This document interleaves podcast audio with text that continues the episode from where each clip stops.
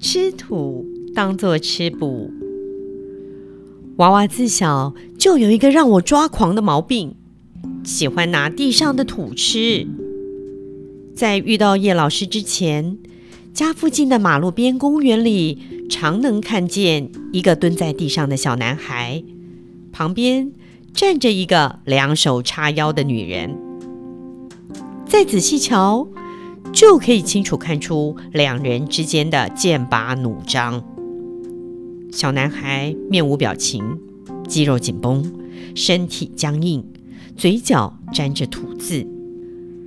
女人横眉竖眼，一脸怒气，不时冲着孩子一阵吼骂，同时用手在小孩嘴里挖来抠去，要不就是一脸泼妇状：“你吃啊！”吃啊？怎么不吃了？我喂你啊！你吃啊！吃啊！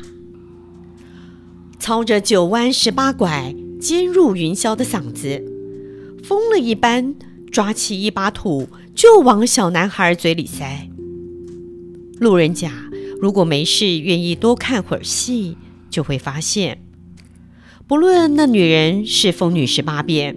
还是虎姑婆般假装慈爱，小男孩一律不为所动。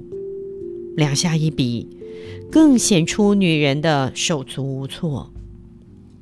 小男孩从头到尾渺无声息，但从内里深处发散出来的僵硬，明确感受到小男孩的固执和无助。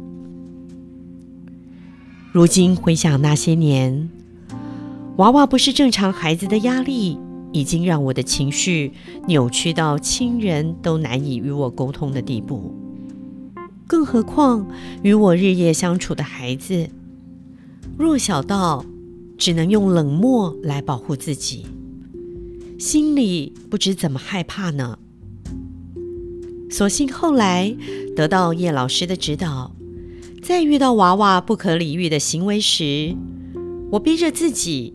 做到见怪不怪，但并不期盼怪会自败，而是要先修补我与娃娃的关系。这有一点像是在辅导问题少年，有时大人还得适当的参与一点，以得到认同，接下来所说所为才有可能得到回应。以此类推。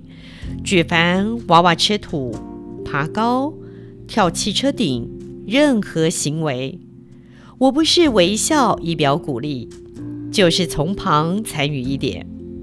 当然，以不惊扰到他为最高指导原则。